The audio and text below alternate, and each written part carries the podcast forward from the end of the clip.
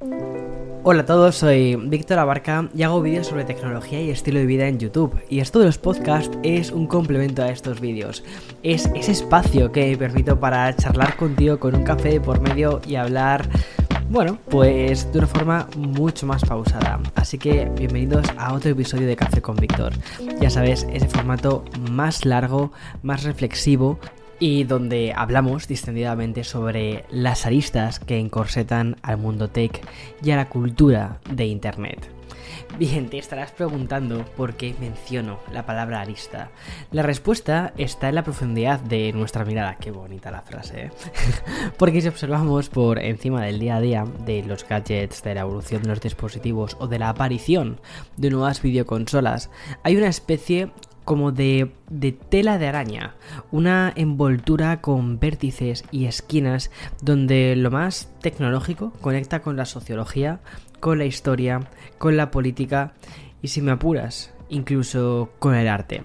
Y precisamente de algo relacionado con el arte es de lo que quiero hablarte hoy, concretamente del diseño. Aunque esto daría para un café con Víctor propio, existe toda una corriente de opinión que aúna los términos de arte y de diseño, porque dependiendo de la persona que contemple el objeto o el evento en sí, puede considerarlo casi una obra de arte.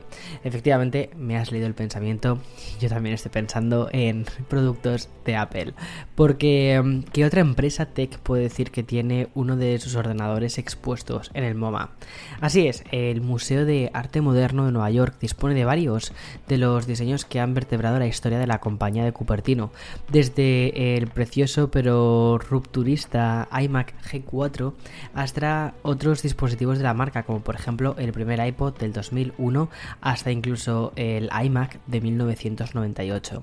En el episodio de hoy vamos a hablar de Apple, por supuesto, de cómo el regreso de Steve Jobs a la compañía trajo consigo la apuesta por la figura de Jonathan Ive, el autor durante más de 20 años de los principales y más icónicos diseños de Apple, desde el iMac hasta el iPhone. Probablemente si tienes, eh, bueno, y ha sido probablemente uno de los diseñadores que más ha influido en cómo concebimos actualmente los, los productos de, de, otras marcas incluso, pero también él partía de referentes y también vamos a hablar un poco de eso.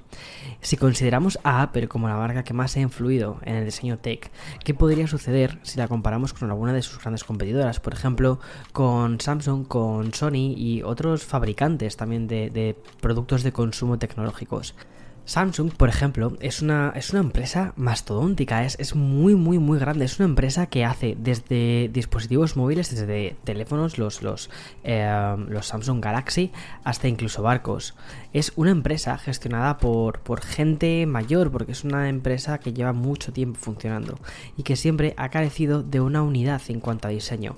Casi cada división, la división de barcos, la división de electrodomésticos, la división de telefonía móvil, la división de ordenadores, iba iba un poco por separado. Sin embargo, algo está pasando también en Samsung. Mientras ciertos departamentos están bastante avanzados en lo que tiene que ver al futurismo, otros tienden hacia el retrofuturismo. Y precisamente por ahí quiero comenzar, por el retrofuturismo que impera como corriente top en pleno 2021.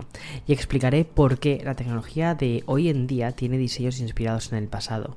De mirar a los años 90, 80, 70, y a viajar muchas décadas más allá, porque hoy hay dispositivos menos angulosos, mucho más amables y con colores más pastel que nos retrotraen a los felices años 20, 40, 60. Y si no, piensa en el último iMac. Y de eso específicamente va este episodio.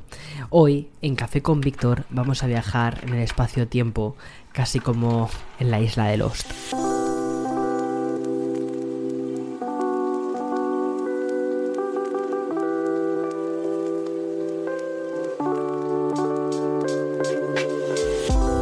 Casi como si fuesen artículos para, una, una web. Hemos diferenciado los diferentes fragmentos del episodio de hoy en, bueno, con titulares y todo. Y este primero sería algo así como la era de la nostalgia también ha influido en el diseño tech. No sé, la verdad es que nos apetecía hacer este título porque... Y sobre todo también este programa. Este programa es un programa diferente, nos ha llevado bastante trabajo hacerlo. Yo creo que mm, por eso he estado casi dos, tres semanas sin subir un nuevo podcast de Café con Víctor. Y aunque quizás subir un podcast cada dos semanas puede parecer, o tres semanas puede parecer una locura, porque siempre digo que lo, importante para que un proyecto funcione es la periodicidad, es decir, que las personas, que los oyentes, que tu comunidad se acostumbre a que X día de la semana tiene una cita contigo, tiene ese café contigo, ¿no? Pero bueno, digamos que mm, he preferido durante este tiempo que han sido, han sido unas semanas de locura. Eh, con, si, has, me has seguido un poco en YouTube, has visto también un poco todo lo que estoy haciendo en Expreso con Víctor, que es mi podcast diario, eh, las últimas entrevistas, entre ellas la de Craig Federighi, que mm, fue una entrevista, para mí ha sido una especie de hito y... Mm, ha habido mucho trabajo detrás, ha habido mucho trabajo detrás de todo esto y también del episodio de hoy. Por eso me apetecía tomármelo con calma, me apetecía grabarlo en un momento en el que de verdad me, me apeteciera, ¿no? Sentarme contigo a tomar un café. Eh, me he preparado un ice latte, ya hace calor, entonces es como, es perfecto. Pero bueno, perdona, voy, vuelvo, vuelvo al tema. Te comentaba que habíamos titulado este mm, primer, primer episodio, ¿no? Eh, o primer epígrafe. Le vamos a llamar Cómo la era de la nostalgia también ha influido en el diseño tech. Porque si solo nos miramos al ombligo, podríamos pensar que la nostalgia es un invento casi millennial. Es decir, a ver, yo soy millennial, mm, vamos, eh, por generación y además también por mentalidad. Al haber alcanzado los 30 nos toca echar casi la vista atrás, ¿no? Recordar cómo jugábamos a la Game Boy. Mi primera Game Boy, de hecho, fue una Game Boy Pocket que me compró mi abuelo para mi séptimo cumpleaños. Y tengo una anécdota muy curiosa porque, bueno, mi abuelo, eh, que al que le, bueno, para mí es, le quiero casi como, como un padre. Y mm, me acuerdo que cuando me trajo la Game Boy a casa, me la trajo sin ningún juego. Porque él pensaba que, oye, si ya la máquina ha costado, además que me acuerdo, 8.500 pesetas, eh, que esto ya viene con un montón de cosas y cuando le dije no abuelo que esto de que ponerle juegos en fin fue, fue, curioso. Pero bueno igual que jugábamos a la Game Boy también nos dábamos toques con ese teléfono Alcatel o cómo destrozábamos el CD del OK Computer Qué maravilla de álbum. También como chateábamos por Messenger o incluso el día en el que fuimos a ver al cine El Señor de los Anillos. Eso es nostalgia. Y hay muchísima gente que este año ha sabido entender que la nostalgia es una nueva corriente, desde títulos como por ejemplo Future Nostalgia de Dua Lipa hasta, bueno, mogollón de historias. Pero bueno, amigo, te voy a contar un secreto, la nostalgia es intergeneracional. ¿O acaso no recuerdas la cantidad de reportajes, noticias, artículos o documentales que hemos visto sobre la movida madrileña, sobre nuestra generación, o sea, la gente de la generación anterior a la nuestra o incluso más, que siguen estancados un poco ¿no? con la movida madrileña, porque la nostalgia efectivamente es intergeneracional. Aunque los millennials hayamos alcanzado nuestra mm, propia nostalgia, el resto de generaciones también la disfrutan o la sufren. Es posible que ya les esté incluso ocurriendo a los generación Z, atendiendo a una explicación de índole mm, psicológico definida por mm, teóricos cognitivos, el motivo de sentir nostalgia sea lo siguiente. Y es que las emociones tienen una fuerte influencia en el comportamiento humano. Toda persona es atraída por los objetos que evocan emociones positivas y forzada a alejarse de aquellas cosas que evocan emociones negativas. La nostalgia, ¿vale? Como otras emociones positivas, cuando es evocada por cierto estímulo, por ejemplo, marcas, productos, incitan a las personas a acercarse, o en el caso de los productos tech, a consumirlas y adquirirlas. Al final yo creo que un poco la nostalgia funciona como esa especie de, memoria o de, de agenda en el cerebro, pero que únicamente se queda con las cosas positivas. No se queda con todas las cosas, no se queda con las, mm, con las eh, partes negativas. Es como una foto retocada de Instagram. Eso, yo, eso es yo creo que la mejor definición que puedo hacer de nostalgia.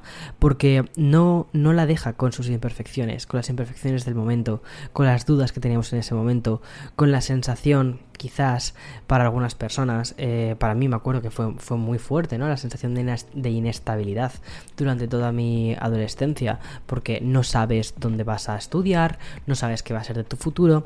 Sin embargo, todo eso como lo tendemos a olvidar y nos quedamos únicamente con los Alcatel, con la Game Boy y con, y con los CDs de nuestra, de, de nuestra adolescencia. Y también con las marcas. Bien, aplicando a, aplicado al consumismo, el diseño y los productos tecnológicos y digitales, la nostalgia funciona como una especie de mecanismo de inversión emocional, dispositivos que nos recuerdan al pasado o a nuestra infancia, cuando la máxima preocupación era únicamente pasarse el Super Mario o llegar a las fases del Sonic. Así es como progresivamente hemos ido demandando y consumiendo un estilo definido como retro, y su moda reside en esa añoranza a las épocas pasadas tan grandes que nos hemos convertido en la tendencia, se han convertido en una tendencia del presente.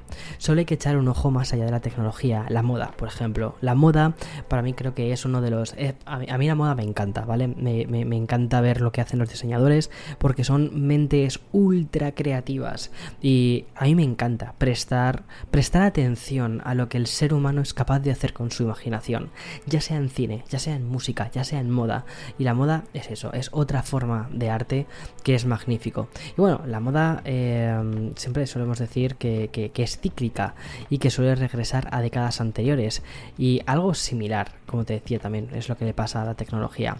El mobiliario y la decoración, que solemos etiquetar simplemente con la palabra también vintage, el cine o las series que más a un nivel casi de contenido que formal, salvo excepciones como, como Mank, encuentran un, en, productos como Stranger Things la máxima expresión de la querencia por la nostalgia, los retos y los recuerdos. De hecho, Stranger Things em, fue, o sea, yo creo que gran parte del éxito de Stranger Things es intentar plasmar la, la niñez de los chavales de los 80, ¿vale? Yo, por ejemplo, o sea, eso, eso lo veo como muy muy, o sea, para mí no es eh, generacional. Sí que entiendo que hay otras personas que pueden sentirse atraídos o si tienen esa añoranza a esa época, porque si hiciesen esa misma serie, pero basada en los 90, pues ahí estaría yo, ¿no?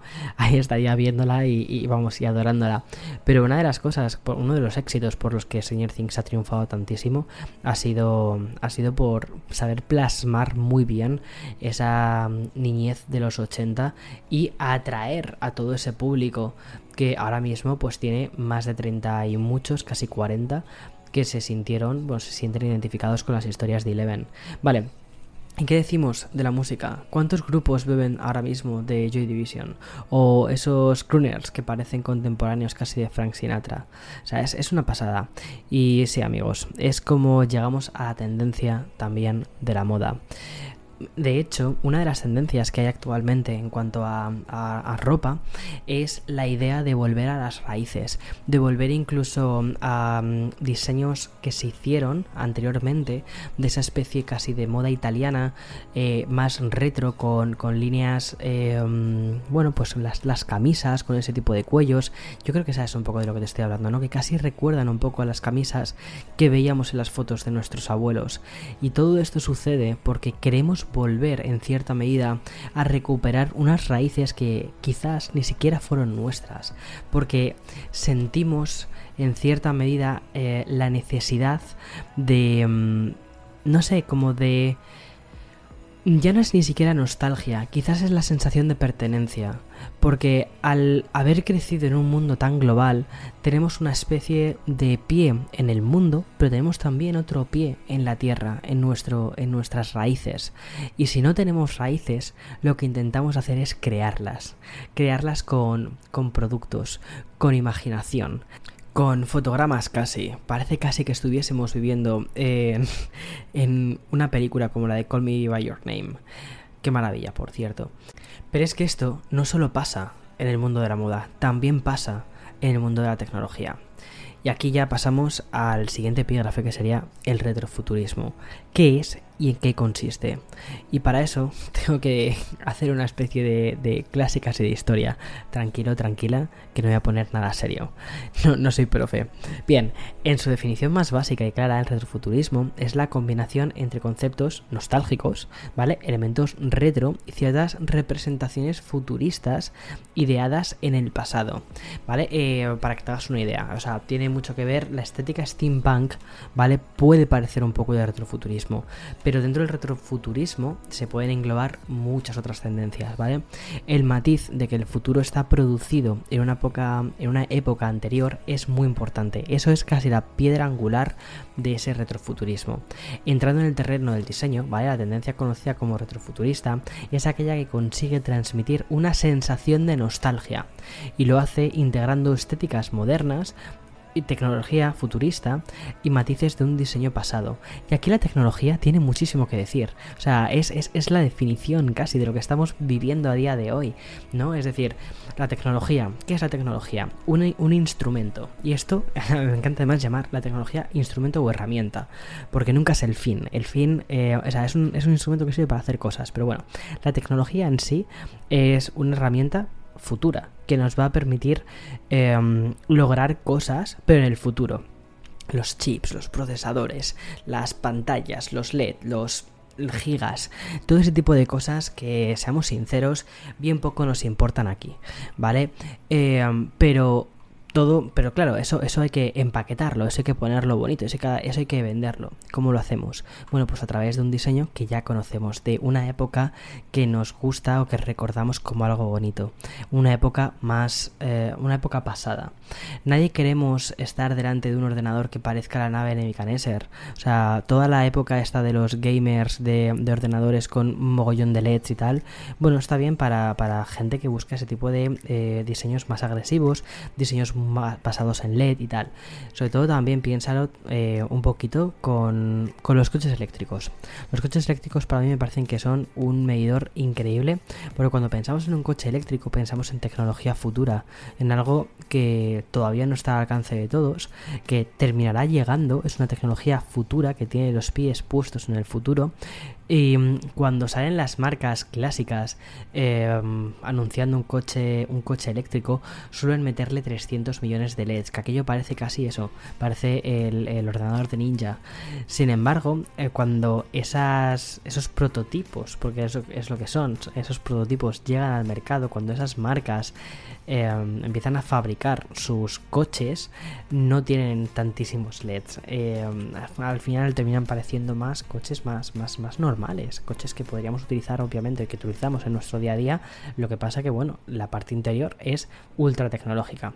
Pero sigo con esto, sigo con los matices del diseño pasado y la tecnología futurista.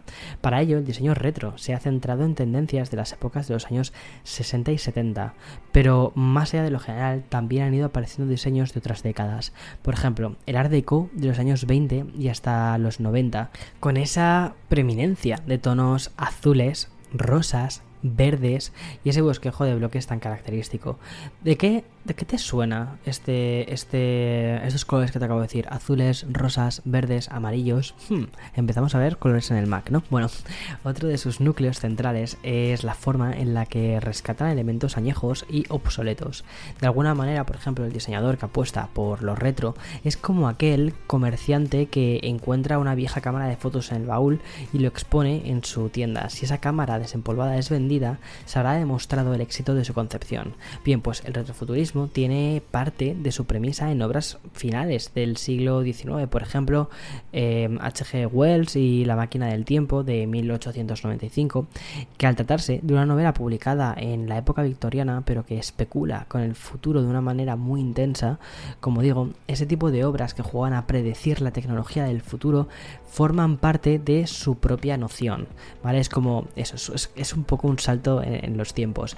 Ese salto al vacío de esa tendencia llegó sobre todo en los años 70. De repente, logros tecnológicos y científicos como el ordenador personal o aún más impactante, el nacimiento del primer bebé probeta, situaron todos esos avances a un palmo de nuestra cara. Estábamos ya en ese futuro que se había previsto años antes. Y fue aquí, justo en ese punto del siglo XXI, cuando el retrofuturismo adquirió el concepto por el que lo entendemos hoy en día dispositivos que estaban diseñados mirando al pasado en cuanto a la estética, pero cuyo funcionamiento era totalmente tecnológico y futurista.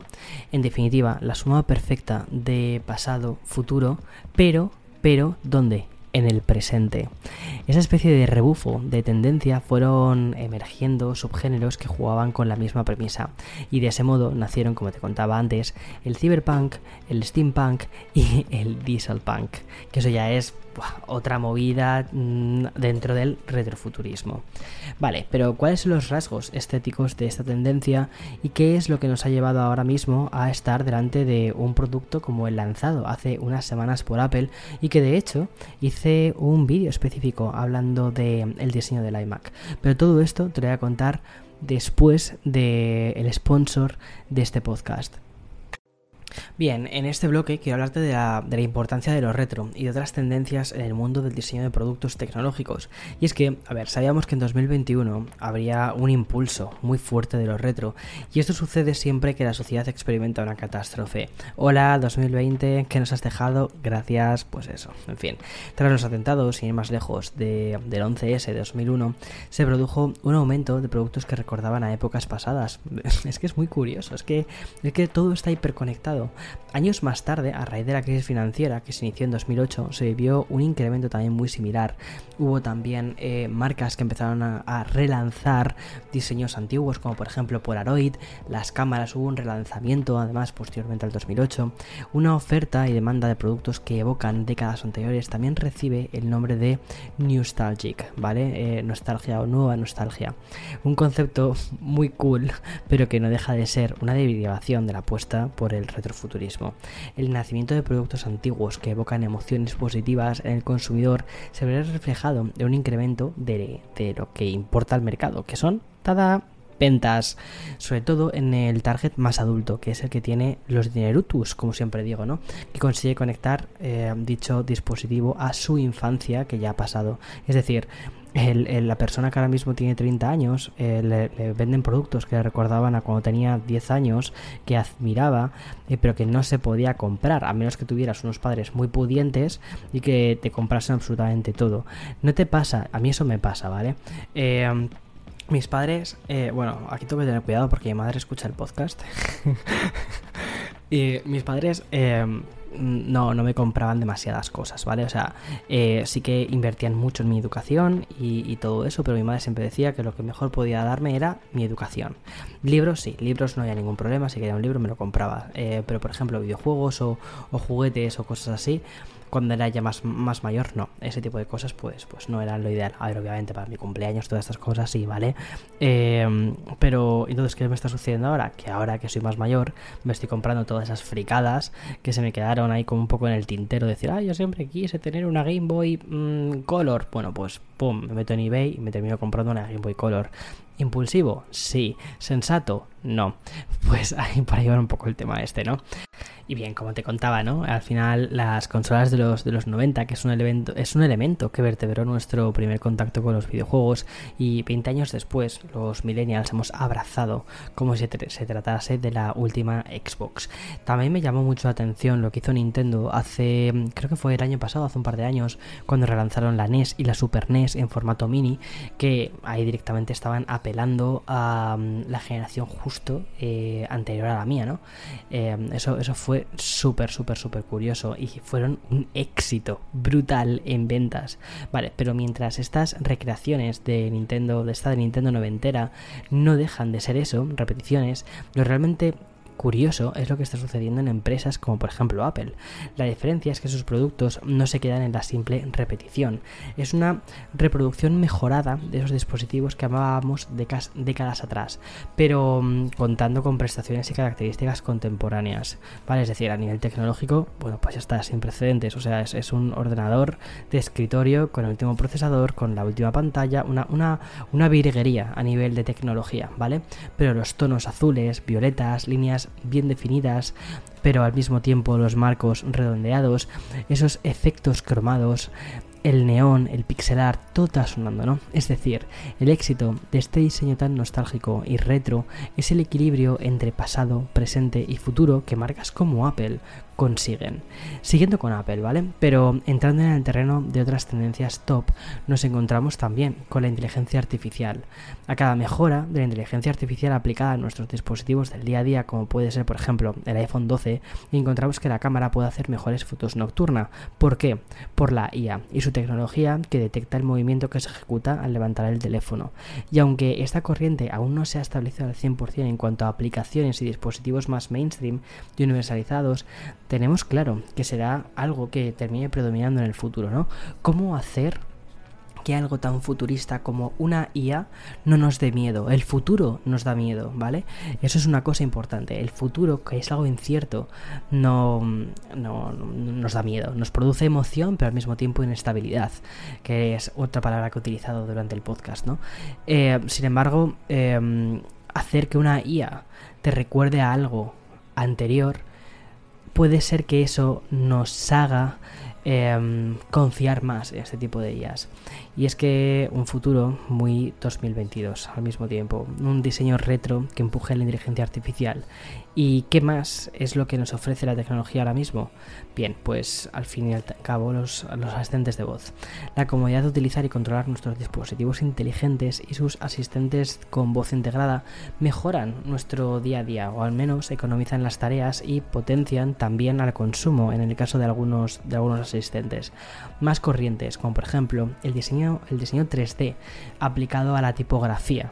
Es que esto es súper esto es curioso. Cuando estaba eh, cuando estábamos documentándonos para, para, este podcast, vimos un mogollón de diseños 3D que están haciendo, por ejemplo, que las tipografías de las máquinas de escribir antiguas, eh, bueno, pues, pues, y también para el tema de los letterings con, con eh, tipografías antiguas. O sea, es que es muy curioso todo esto.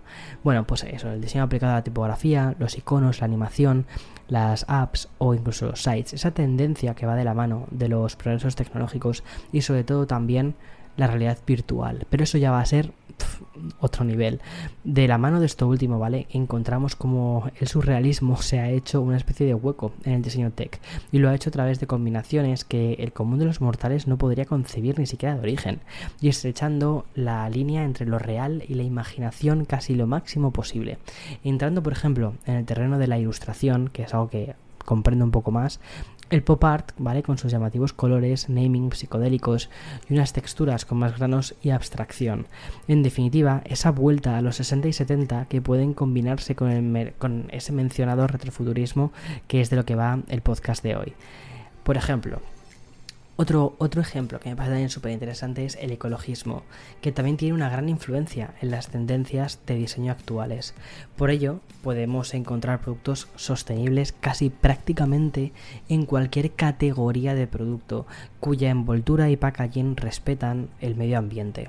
Y aunque no sea tanto una tendencia por sí misma, el incremento de la sensibilidad social entre la población ha repercutido en un mayor respeto también por parte de las grandes marcas Así vemos, por ejemplo, como más productos auténticos ya están huyendo de, estereotipos e intentan eh, ir hacia como te decía antes, envolturas más ecologistas o incluso, por ejemplo, eh, ya una, una televisión no tiene por qué ser futurista. No se espera que una televisión, algo que es tecnológico, tenga que hacer una alusión al futuro, sino que puede incluso mirar hacia el pasado.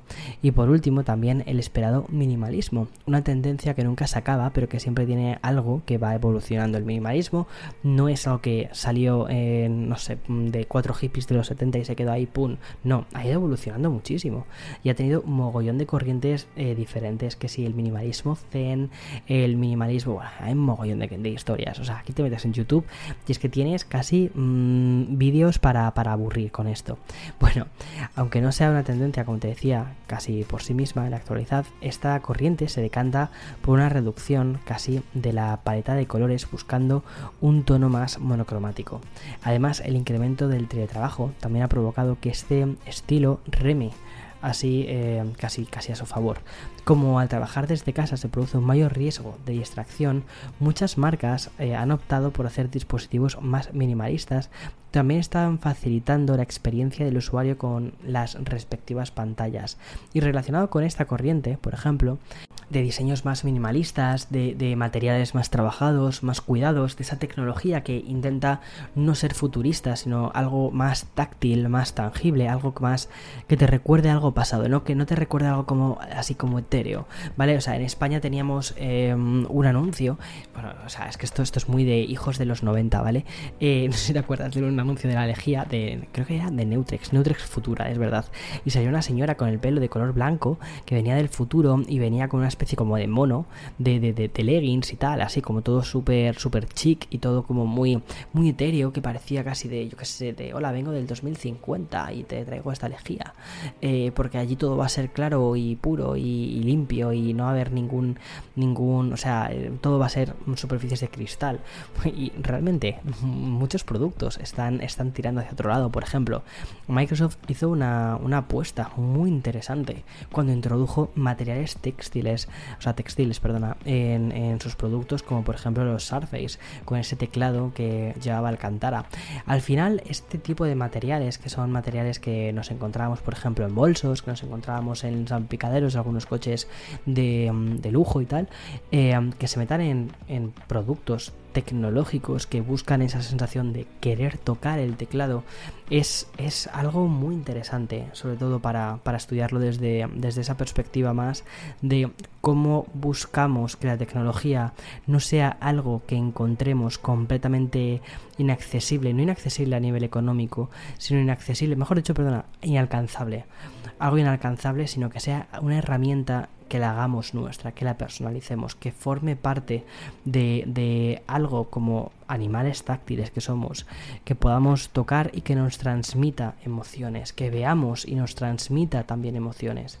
Y bueno, aquí tengo que hablarte un poquito de la pequeña evolución que, o revolución, mejor dicho, que hizo Microsoft.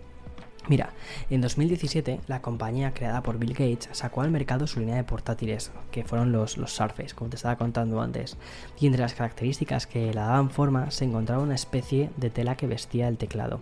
Que mm, no era una tela porque no es plástico, tampoco era metal, la respuesta estaba en el componente que formaba la famosa tela, el, el alcantara. El alcantara es una especie de no tejido, es decir, es un textil, ¿vale? Pero que está fabricado con fibras sintéticas por lo tanto, sí se consigue esa especie de tacto suave y mullidito y a cambio eh, no está confeccionado a través de hilos y por lo tanto no se deshilacha.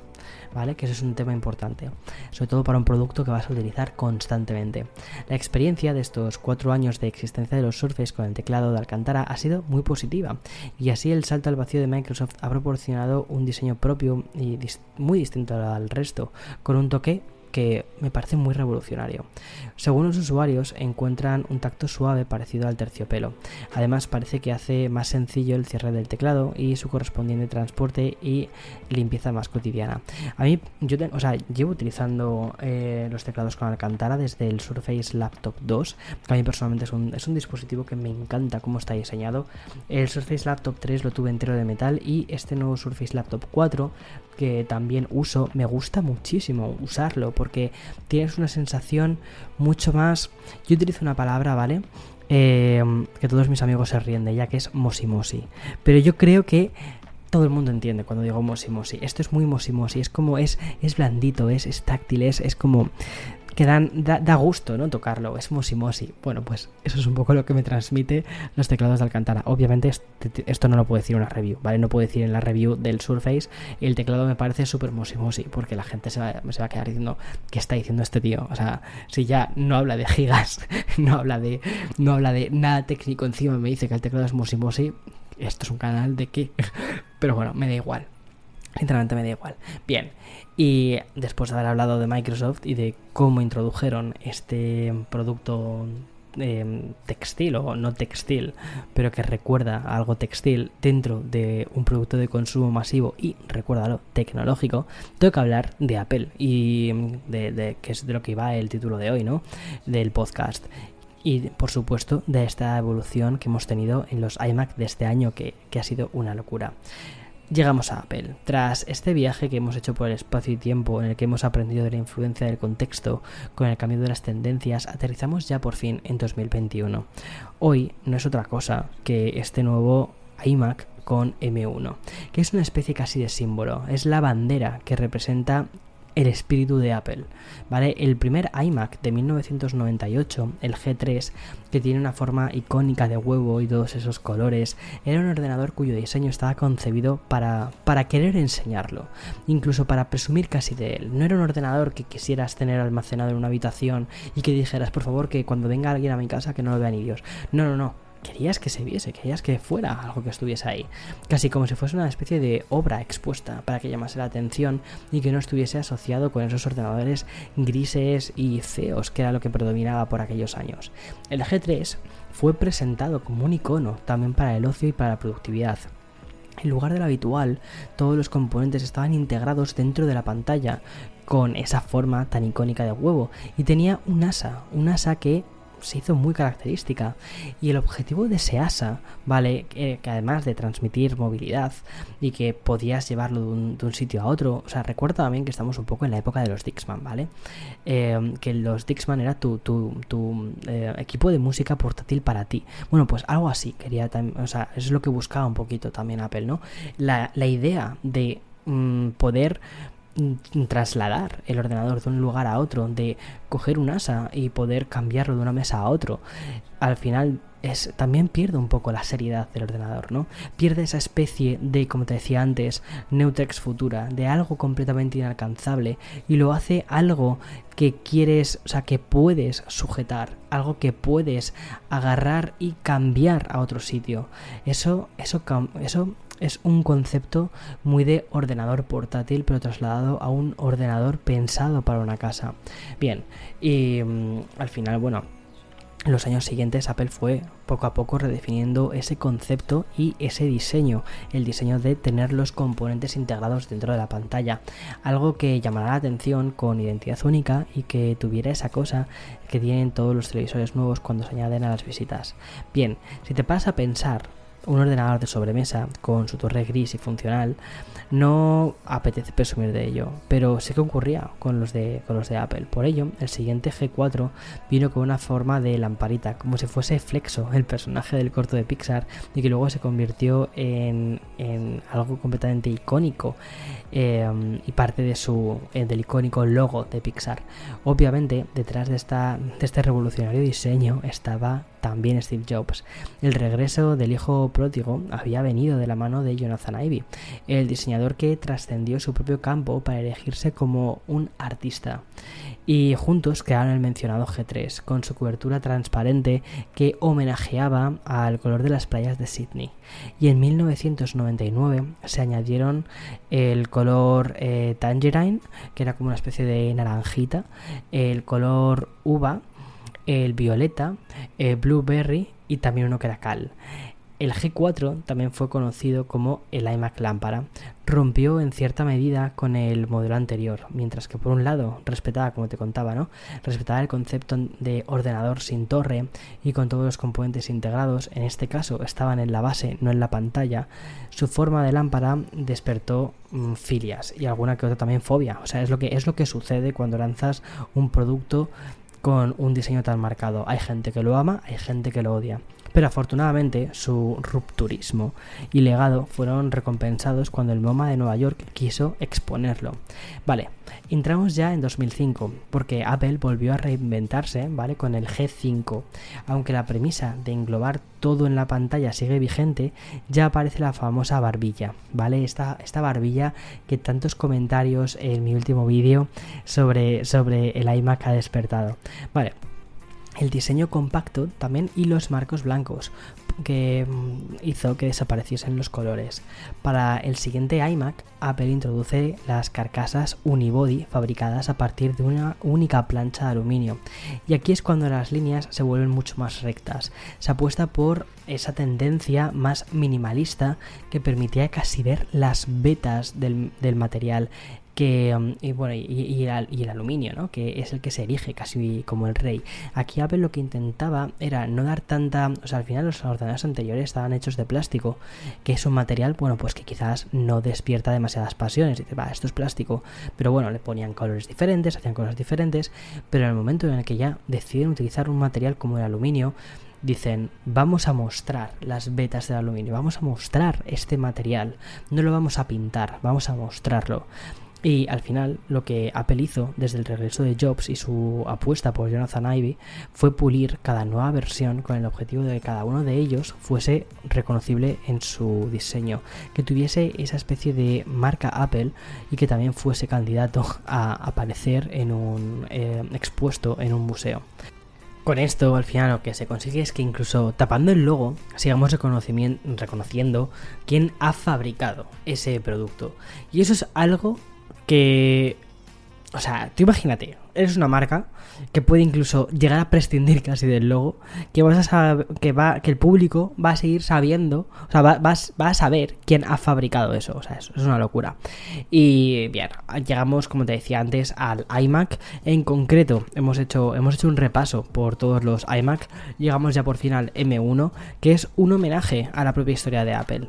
Y em, es, es muy curioso.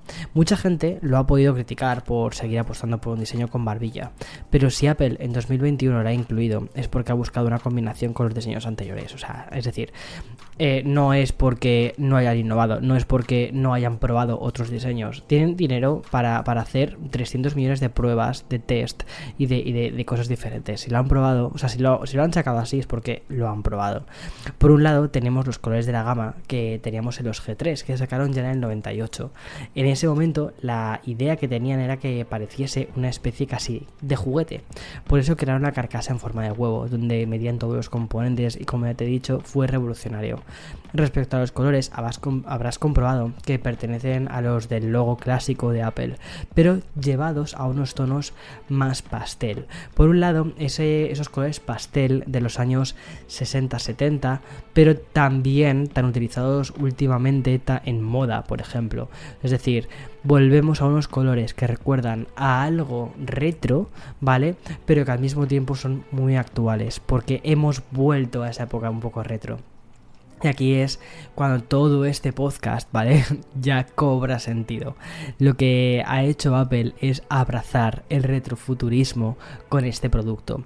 Porque en lugar de explorar lugares soñados, ha entrado en un punto de nostalgia. En un punto en el que hace un homenaje a su propia historia, a su propia nostalgia. Una corriente que ya has podido comprobar en el episodio que, que está de moda tiene elementos de diferentes, de diferentes momentos. Es decir, tenemos los colores del G3, tenemos el diseño casi del G5 con esa especie de barbilla blanca y el frontal. ¿Por qué tiene un frontal de color blanco? ¿Por qué tiene unos marcos de color blanco? Porque los marcos blancos son también los que nos encontrábamos en el G3. Y es una forma de hacer que el diseño, aunque tira hacia adelante, aunque sea un diseño que va evolucionando, pero es un diseño que al mismo tiempo te recuerda, tiene una línea en común, tiene una historia en común que puedes ir siguiendo. Y de ese modo es cuando, cuando se conectan los puntos hacia atrás, como dijo Steve Jobs, es cuando todo cobra mucho sentido en cuanto a cómo han llegado a este iMac de 2021. En fin, era. Eh, o, sea, lo que, te, lo que te diría ahora es que si sigues con más dudas después de estos 40 minutos de podcast hablando sobre el retrofuturismo, realmente este podcast quería que sirviese como una especie de. de, em, de em, comentario más profundo respecto al vídeo que hice sobre el diseño del iMac. Porque cuando hice ese vídeo, no quería meterme en demasiada profundidad, porque como te digo siempre al principio del podcast, los podcasts son esas líneas que se quedan al margen. Es ese espacio, ¿no? que de, cosas que no puedo contarte en un vídeo simplemente porque el formato vídeo es el que es. Tiene que ser un vídeo rápido, tiene que ser un vídeo donde esté pensado para una gran mayoría gente y hablar de mm, temas como el retrofuturismo, pues yo imagino que no a demasiada gente quizás le pudiese llegar a interesar dentro de un vídeo. Por eso me, parecía que era un tema mm, que podía ser muy interesante para, para un episodio de podcast. Pero bueno, si no viste ese vídeo, te recomiendo que lo hagas, porque realmente este podcast es un complemento a ese vídeo, ¿vale? Es, eh, es eso, es, esas, estas, estas sí que son las notas al margen de ese vídeo. En fin, espero que te haya gustado el episodio de hoy eh, eh, con respecto, a, respecto al futuro de Café con Víctor, ¿vale? Que es una cosa que me habéis preguntado bastante, es una cosa que además he hablado con, hemos trabajado bastante con el equipo para ver qué hacemos, cómo mantenemos la periodicidad, porque habíamos planteado que fuese un episodio semanal. Después eh, ya has visto, has comprobado que no hemos hecho episodios semanales, básicamente porque cada episodio nos está llevando a hacerlo más de una semana, de organizarlo, de documentarnos, de, hacer que todo tenga sentido. Y mm, hemos decidido hacer, eh, o sea, de momento voy a intentar mantener una periodicidad de cada 15 días, quincenal.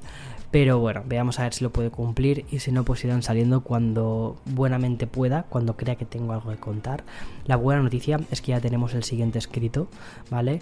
Ya tenemos prácticamente todo y es eh, sentarme a locutarlo. Pero el episodio de hoy creo que ha quedado bien. La charla con café ha quedado bien. De hecho, he hecho algunas pausas eh, para dar sorbitos al café y ya está mi café prácticamente terminado. O sea que por mí diría que el episodio de hoy ya ha concluido. Muchísimas gracias por escucharme. Nos vemos en siguientes. Chao, chao, chao.